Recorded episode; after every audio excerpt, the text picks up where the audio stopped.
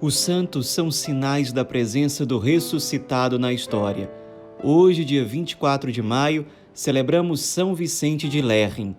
Nasceu na região do sul da França, que hoje, na verdade, pertence à Bélgica, e ficou chamado de São Vicente de Lerrin exatamente porque ele morou a maior parte da vida no mosteiro que ficava exatamente na cidade de Lerrin.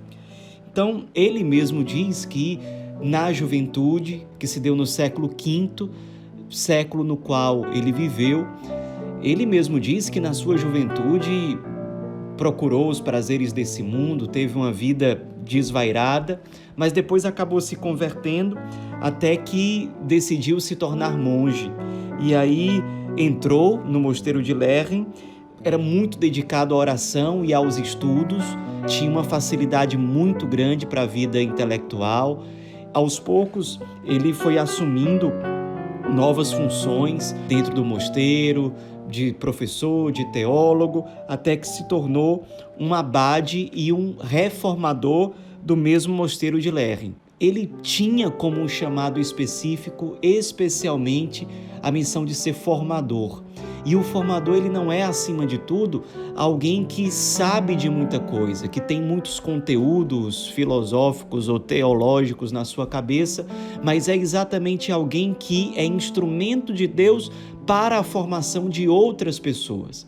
E de fato, lá naquele mosteiro, passando pela educação, pela formação orientada por São Vicente, se formaram muitos bispos e muitos santos.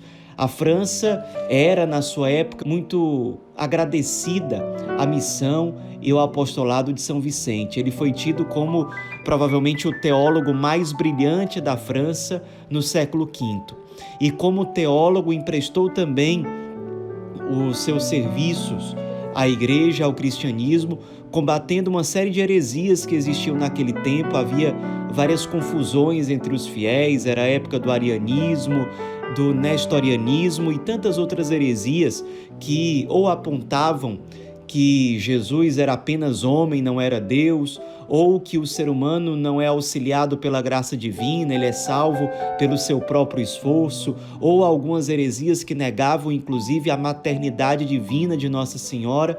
Ele, com muita coragem, com muita sabedoria, ele que também tinha um raciocínio muito claro, muito lógico, uma capacidade de expor com simplicidade e consistência aquilo que era a verdade da fé, tudo isso fez com que ele fosse um grande pregador, é, ajudasse no seu tempo a solucionar várias confusões que havia entre os fiéis, até porque quando nós acreditamos em coisas confusas, a nossa espiritualidade fica confusa. O nosso jeito de nos relacionar com Deus e, consequentemente, de buscar a nossa conversão, a nossa santidade, também fica confuso. Então, os teólogos, eles têm essa grande missão de nos mostrar aquilo que é verdadeiramente a fé católica, com clareza, com consistência, de modo que nós consigamos compreender, para que compreendendo corretamente, nós possamos viver uma fé correta, nos relacionar com Deus de uma forma fecunda e verdadeiramente chegarmos à conversão e à santificação. São Vicente de Lerrin é um desses grandes teólogos e que marcam a história da igreja, inclusive com os seus escritos. É muito conhecido, muito famoso, uma obra dele chamada Comunitório. É um dos grandes livros de espiritualidade da história da igreja, um livro que foi utilizado por muitos santos ao longo da história da igreja. Por exemplo, São Roberto Bellarmino, que também foi um grande teólogo, doutor da igreja, se referia a essa obra comunitório como um livro todo de ouro. É também de São Vicente de Lerrin a famosa frase que diz: deve-se considerar por verdadeiro na fé aquilo que sempre e por toda parte foi aceito por certo na igreja. Com isso, ele queria dizer que a fé verdadeira é aquela que sempre foi professada na sua essência pelos cristãos ao longo do tempo.